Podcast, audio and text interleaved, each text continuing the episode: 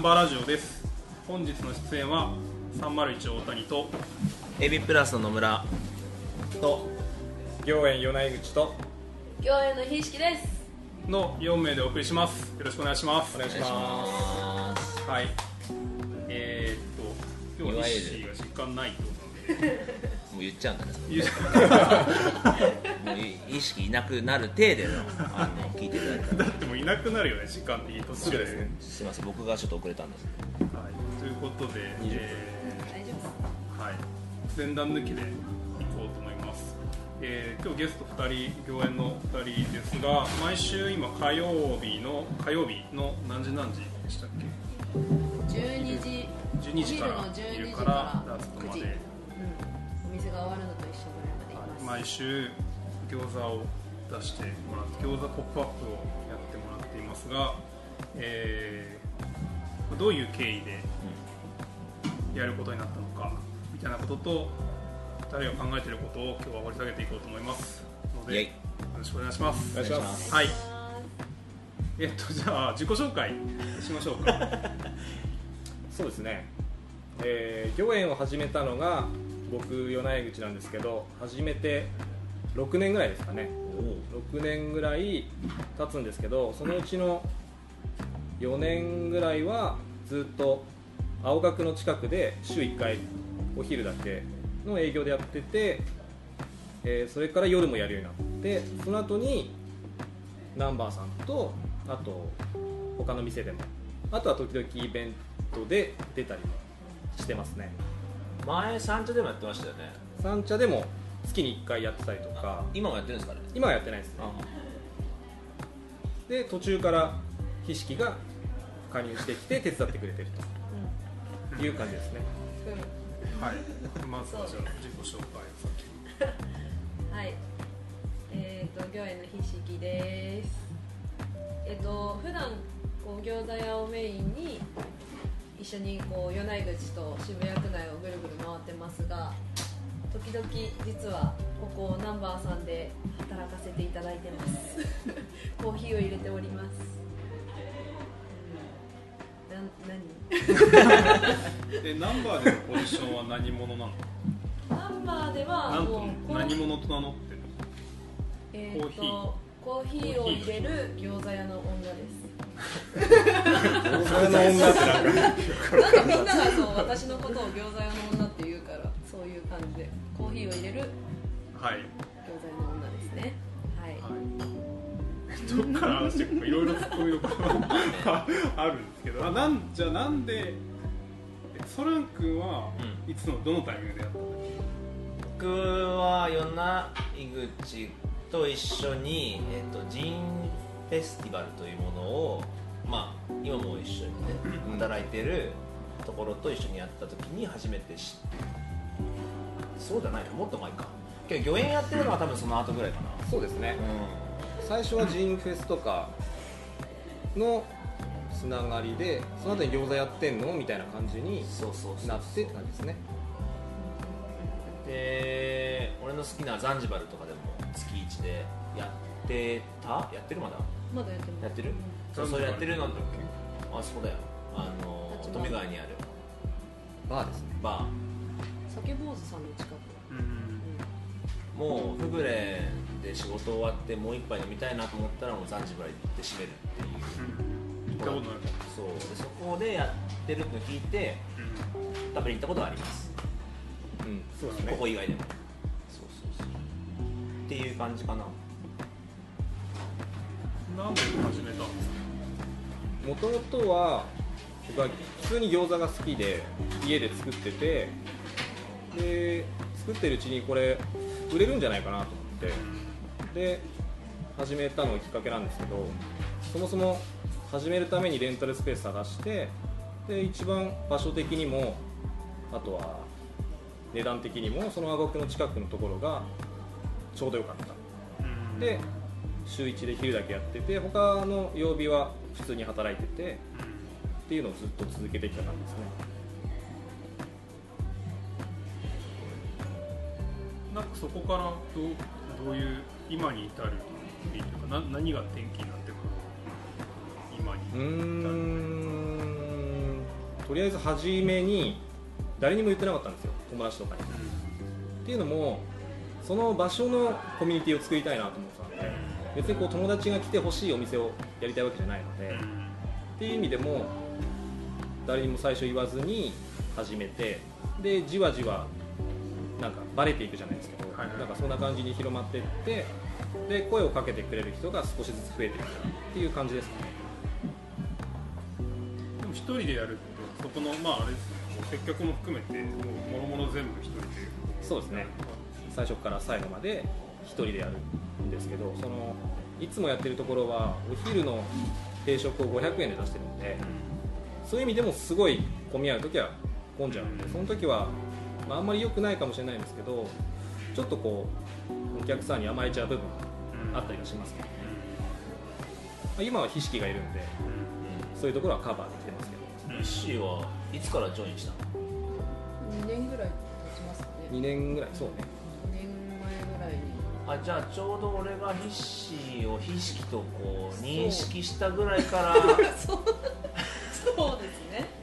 そのあーそうなんだ。しかも、こは何の出会いだっもう一緒。もう同じ。同じ。はいいつも行くバーのスタッフさんでそこ女性のスタッフが多くて名前を覚えられなかった俺が。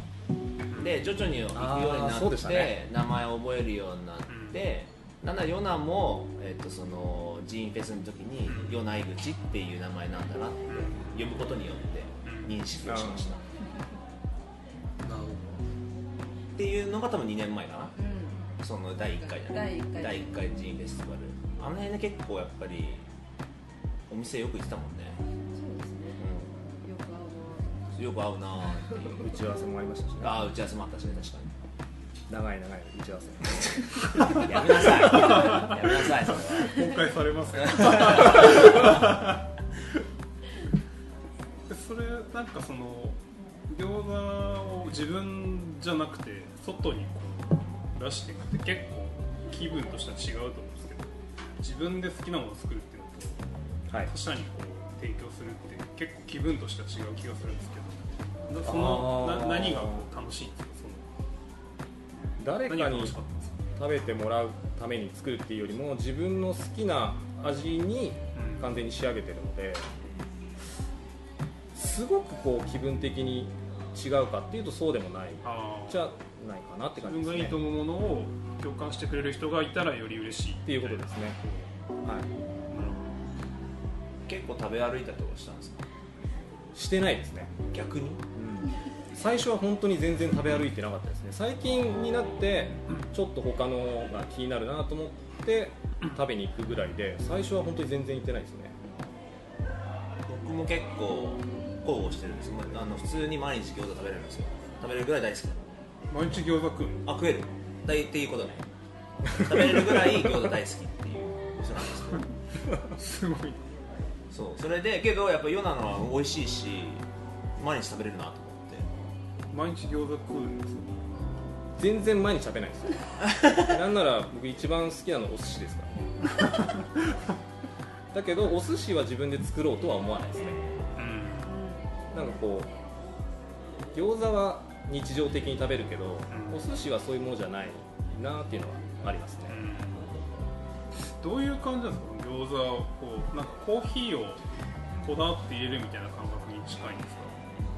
うーん近いかもしれないですね。一番大事にしてるのは丁寧に作るこうんとなのでそういう意味ではまあ何にでも通ずるかもしれないです。だって餃子ビジネスやったろうみたいなことじゃないじじゃないですねじゃないですかじゃないですねそうするとその本当にコーヒーコーヒー入れるみたいな感覚にドリップするみたいな。まあ近いかもしれないですね。いっぱいいっぱい丁寧にみたいなうん。のに近い。自分のあれですよね。自分の自分なんなんていうか満足というかいいあとーいいと思うそうだと思多います、そうだと思いますね。作って美味しくできたら嬉しいし、それをこう大きなビジネスに本当にしようとは思ってないので自分の手の届く範囲でやりたいなっていう感じですそれをでもフルでやろうってやれたらフルにしたいって感じな。んですフルっていうとそのか餃子それだけけそれだけ。ああそうですね。それだけでやりたい、そのために、まあ、お金を貯めるっていう意味でも、うん。えー、と営業してるっていう感じですね、うん。店を店にしたい、店にしたい。うん、今じゃあその途上っていう。そうですね。そのための。フィッシュはなんでジョインしたうん。私は一番好きな食べ物餃子なので。来た。なので元から餃子が好きだったはい。あのー初めてお店に食べに行った時にうまって思ってのっていうのと一緒にランチめちゃめちゃ本当に忙しくて洗い物なんか定食だからちっちゃいお皿がいっぱいあって洗い物がもうひたすらすごい量溜まってくるんですけどいやなんかせっかくこんな美味しい餃子があるのに食べれない人が出ちゃうんだって思うと洗い物だけでも入ろうって思って最初は洗い物だけ入ったのがきっかが相当大変なんですよね、はいはいはい定食だとお椀がご飯のお椀があってタレ皿が2つあってスープ碗があって箸があって餃子の皿があって小鉢があってグラスがあってだからこう10アイテムぐらい1つの定食であるんで。でそれが30人分とかってなるともう300個とかですね。食洗機もないからね。手洗いがそれが一番大変そうだからすごい助かりましたね。なん。かそこからこう今に至る関わり方の経緯一しなんか洗い物だけ入るようになったら自然と接客に出るじゃないですか。お茶を出しに行ったりとか。そうすると自然とお店も回ってくるというか餃子前食べれなかった。なんか前まではこのぐらいが最最高行ってもこのぐらいの人数しか来れなかったけどなんか私はこうちょこっとできることをやらせてもらうだけでもっと人数が増えてなんかこれ週1じゃ足りなくないみたいな感じ感覚になったのは覚えてますね。でそれでじゃあもっと積極的にじゃあ2日に増やしてとか夜の営業やってっていうのにしっかり関わるようになってでやっぱりお店のこう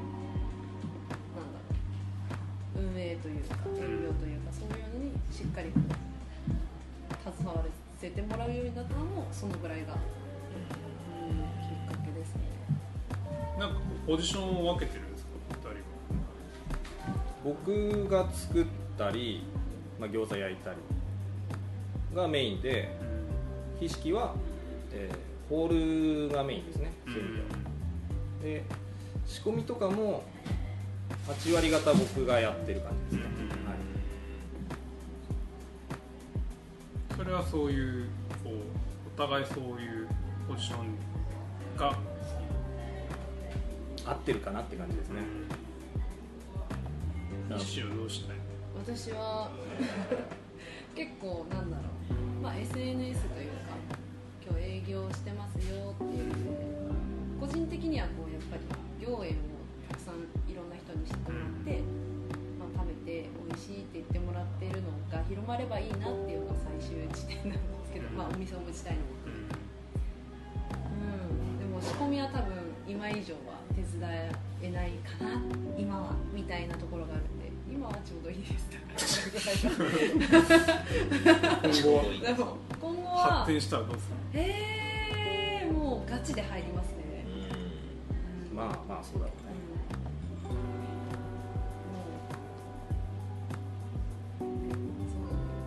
今は言ってみれば PR みたいなところと経理的なところとあとは全部な内部じゃん。肝肝になってるすごくね大事な。大事なところじゃないですか。なんかイベントをやるってなった時の外部とのやり取りも全部ひしきがやってる。えそうそうか。そうもやってるか。そうするようにしてます。ー、けどでも最近さ、まあ、コロナ禍っていうかうん。自粛中じゃないけど、イベント今結構できないけど、うん。なんか今こうここ以外にもなんかこうやりたいこととかっていうのはあってでしかもちょっとこう水面下でちょっと動かしてるのななんかあるんですか？うーんこのなんでしょうね。それこそ4月の頭ぐらいに1回そういうちょっとしたイベントをやるかやらないか迷ったんですけど、まあ、サイズ的にもそんなに大きくないイベントだったのでそれを初めて、まあ、他の飲食店とコラボしてやる感じだったんですけどそれは1回やってみてすごく良かったので継続的にやろうっていう話になったまま進んでないっていうのはあるんですけどそれはちょっとまたやりたいかなっていうのはありますね。あとはなんかこうフェスじゃないですけどそういう大きなのもちょっと興味はあるかなって感じですね仕込みが大変なんですけど。やばそうだよね。やばいやばそう。ですねいやもうフェスパークテルでフェスとかすごい興味あるけど多分人っていうよりかは多分その保管する場所が多ね分相当やばいと思う。氷の、まあ、氷も多分ちゃんと配給するとしてもグラスじゃなくてペあのカップとか、うん。全てこっちが用意して相当初期投資高いなと思って。そうですね。最初に用意するのがでかいですからねちょっとでも興味はあるかなっていう感じですね。フェスで美味しい餃子とか最強だね。興味があるなんか餃子ってあのすごくなんていうんですか日常的なものでありシンプルなものじゃないですか。はい。まあだからこう追求する面白さみたいなさっきのコーヒーみたいなうんドリップみたいなことで言うとなんかその発想は近いのかなと思うんですけど、逆にこう一般的なものであるがゆえにこうその面白さというか魅力をこう伝えるのって難しくないですか？そうですね。やっぱりシンプルといえばシンプルなものだと思うのでで餃子ってこういうものってきっとみんなあると思うんですよね。でその中で自分たちの餃子の色を出すっていうのはなかなか難しいとは思うんですけど、僕としてはなんとなく美味しいなぐらいがいいと思っててそのなんでしょうね奇抜なものっていうよりは出汁をしっかり取るとか、そういうところを丁寧にやっていくのが僕ららしいのかなとは思ってますね。PR の人はなんなんて一般的にどんなどんな餃子なんですかって言われたら。あ確かに。なんていうの？この魚園の餃子はなんてこう言葉にして。え心が温まる餃子です。いやなんか本当に結構正反対であんまり本当に自分からアピールしないです。あ僕がね。米が米が。えそう。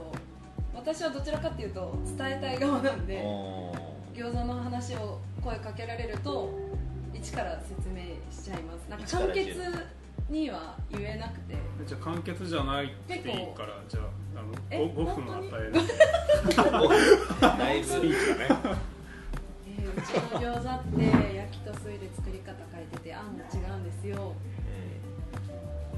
えー、もう なんかそう言われるとめっちゃ考えちゃう。んですけどでもなんか私は個人的には水の方が好きで、えー食べ方はできればこうしてほしいとかそこまで言っちゃいますね。確かにタレ違うもんね。誰違います違いそう。ねうん。焼きと水これでこっちの方がいいですよって言ってくれてそれで食べても全然いいしみたいな。そういうなんか自由ってやっぱりそのなんつうの決まったものだからそこの次の段階が自由性がすごくあって多様性かがあっていいなと例えば餃子、まあ、水と焼きがあるとするとと、うん。なんか固定概念としてはソースはこれだけっていうふうに言えるんだけどそれをとりあえず置いといてけどこっちもありますよっていうふうにちょっとこうここに、あの余白をちゃんと持たせるというか。うん。でどっちも美味しいですよみたいな。するとあこういう食べ方なんだみたいな。っうん。ていうのをどんどんこう新しいのをこう出してくるからうん。餃子好きとしてはすごく嬉しい、なるほど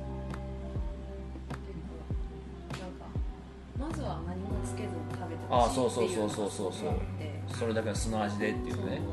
本当に結構もうなんだろうその青学の近くの営業でよくあるのがお醤油と酢ありますか？はいはいはいはい。もうタレはうち作ってっても出てるんでないんですけどもちろん。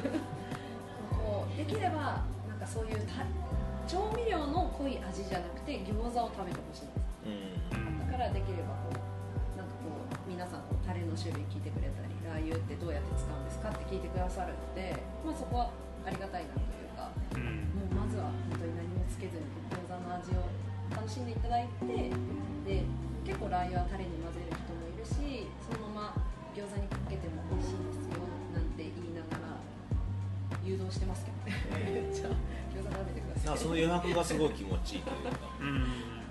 このここまで読み取る顧客がどれぐらい？ね。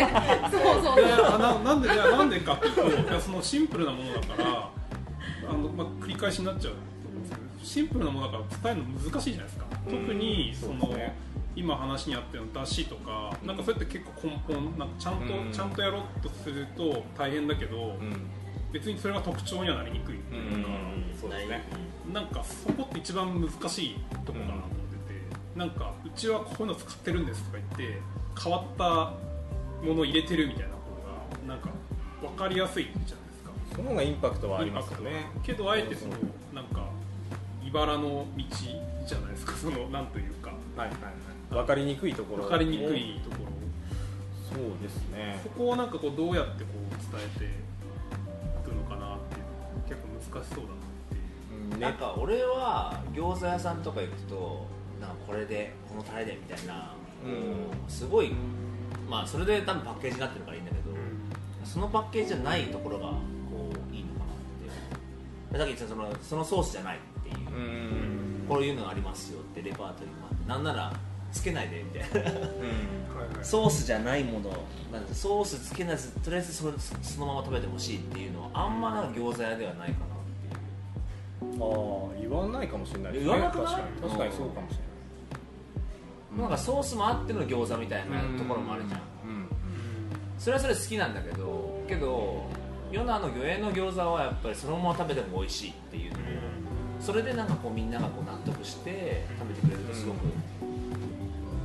多分行為としてつけるっていうのがもう、まあディッピングするってね。もうそれがきっとみんなの中にあるから多分どれだけあんの味を濃くしてもこうつけちゃうっていうのはあると思うんですね。うん何も言わなかった、はい僕らが普通に他のお店行った時はやっぱり最初は何もつけずに食べてみるっていうのは絶対やってるので餃子だけでどういう味なのかなっていうのが一番気になるので。でタレをつけてその後食べてみてあつけて完成するんだなっていうのもやっぱもちろんそういう餃子もあるし逆につけない方が美味しいよねっていうのもやっぱあったりはするので。うん。どういう餃子だけで美味しいっていう感じはどういう味の作り方そうですね。あんの味の決め方というかもうそこで味が決まってるのとあとは多いのは小麦粉の味がちゃんとしてるその皮が、ああ皮ね、うん、しっかりしてると結構そのままでいいかなって感じはあります皮が薄いとやっぱタレつけたいってなっちゃう、うんなんかそんな感じはありますね。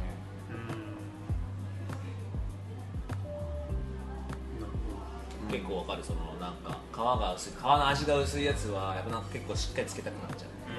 ソースなんかでも今みたいなこう話ってこうあ僕結構こう初めて今の話聞いてあなるほどってそう思ったのがあって、うん。まあ、いつも食べてるけどそこまでこう汲み取ってなかったなってなんかそれは言わないんですか？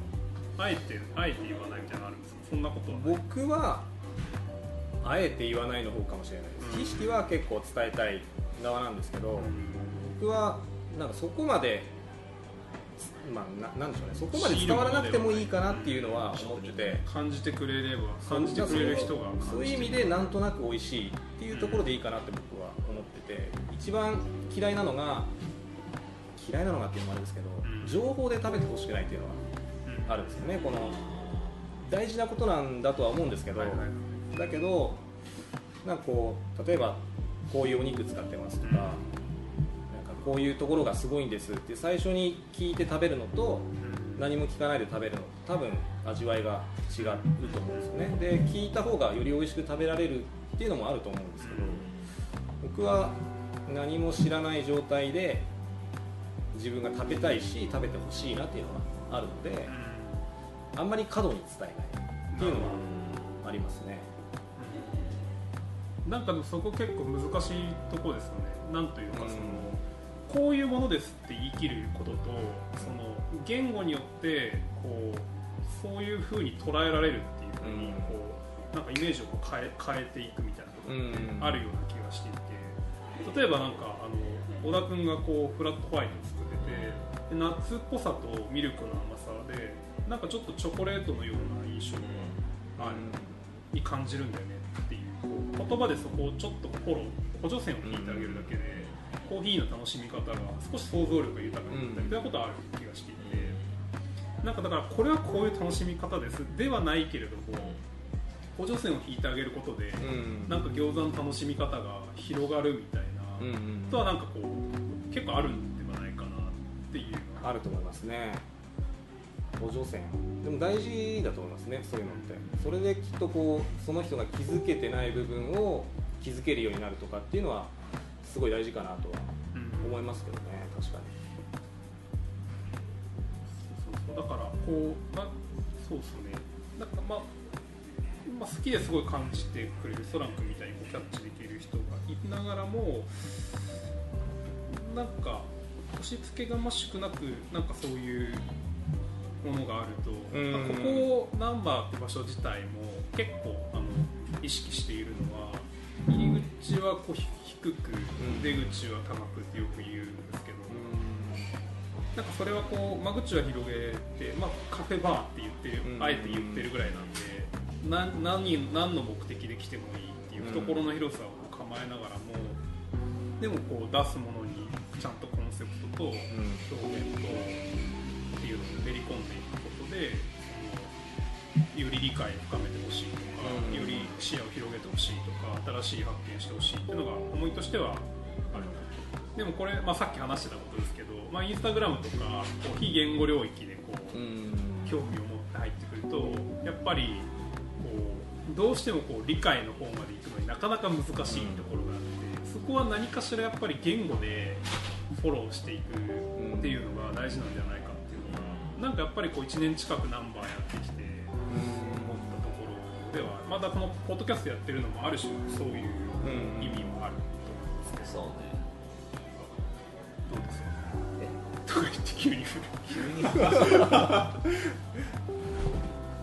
そう。いや餃子に対してね餃子という、まあ、餃子だけじゃなくけどなんか最初餃子と思ったけどもともと自分も好きだったしでこういう場所にこう週一でも餃子が食べれる場所があるっていうのは結構なんか探そうと思ってもないなと思ってて、これぐらいカジュアルに餃子が出せる場所もなんか一つあっていいなと思っててだから本当にあの世の中ジョインしてくれたのはすごい嬉しくて素直に。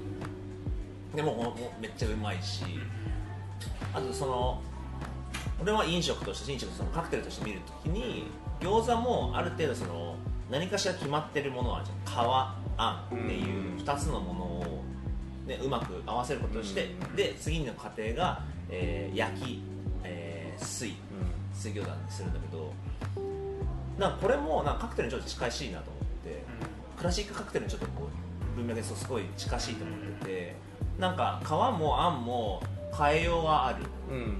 ツイストのツイスト買いがあるというか、でそれが焼きなのか水なのかでまたちょっと味が変わるって、うん。すげえなんか夢あんなと思って。想像がすごい膨らむというか、確かにね、うんまあ、そういう制約の中で。そうそう中でやれるっていうなんかそう俺もやってることに近しいことがあるから餃子って面白いなと思ってなんか餃子も好きだし。うんなんか前話したかもしれないけどなんか中身変えて、こうカクテルペアリングじゃないけど、うん。うんなんかその話したように、うん。ちらっと話しましたね。側は変わってないけど中身が違うからでそれをちゃんとドリンクで合わせていくっていう、話しましたねそれね。まあね。そこにねクラシックとか出ていくとコンセプチュアルになってくるしで多分、えーっと餃子の場合油があるから、ちょっと違ったニュアンスでこう毎回油があるのかないのかわかんないけど、うん。そういうのでこうかこうなんです合わせていくと結構なんか面白いこうパッケージになるのかなとは思って確かに餃子はそうそうですね。構成要素は少ないから。そう少ないからこそこう楽しめるというか。能能のように。ね 演目は決まってるがその演じ方によって時代によっても変わいやる本当本当し、まあ、演じ手によっても変わるっていう、餃子もしかも握り方によってもまたちょっとね見せ方変えられるじゃん。あとはそこで食感も変わるので、うん。結構そういうのは好き。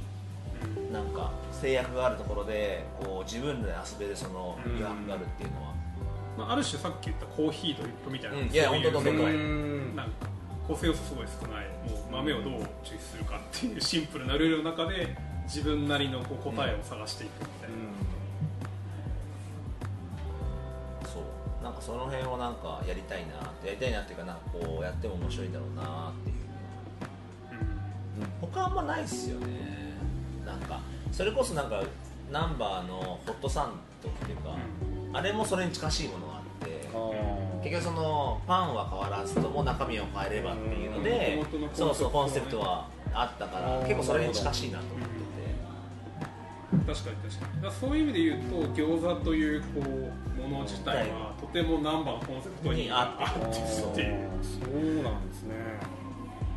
面白いですねそう考えると、うんそうですね。てだからそうあんまりこう違和感なく俺はあいいじゃんって思った、ううん。ん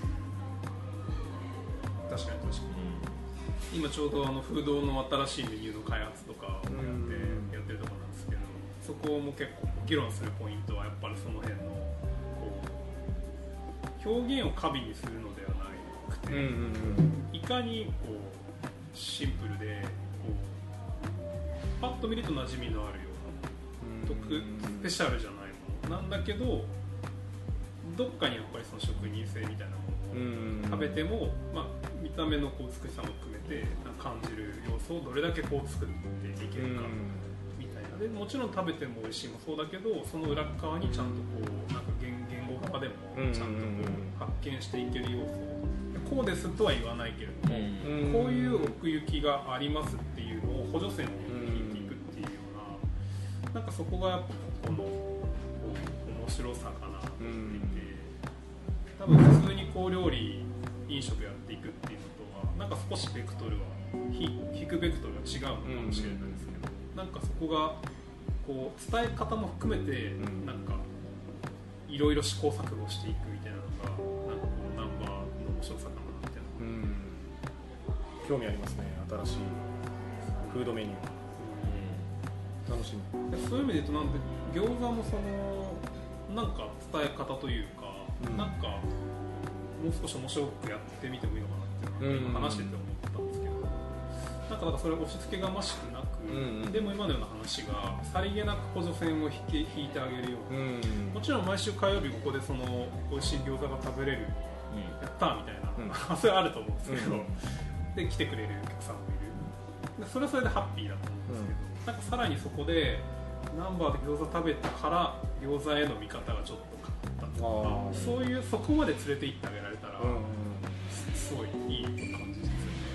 ちょっと高いところへみたいなところですね、そうですねなんかだからそれ以降その人が人生の中で餃子を食べる瞬間の時間の過ごし方が少しだけあの見方が変わったりとかうん。それこそ最初こうつけ何もつけずに食べてみるみたいな習慣がこう一個つくだけでもその人のその後の人生の餃子と接し接する時間が全て変わってくるみたいなのそうですね。がなんかあったりす言わるれてみれば。確かにその辺までこう提案できたらうん。なんかこうよりナンバーらしいこううん感じにできるかもなって、なんかそれは大したことじゃなくてもいいのかもしれないですね、うん普段のメニューのこう出してるものの裏側にちょっとしたそういうナビゲートが軽く書いてあるぐらいでももしかしたらいいのかもしれないというか、楽しみに。控えめに、まあそうね、メニュー自体にこうそういうのが入ってきても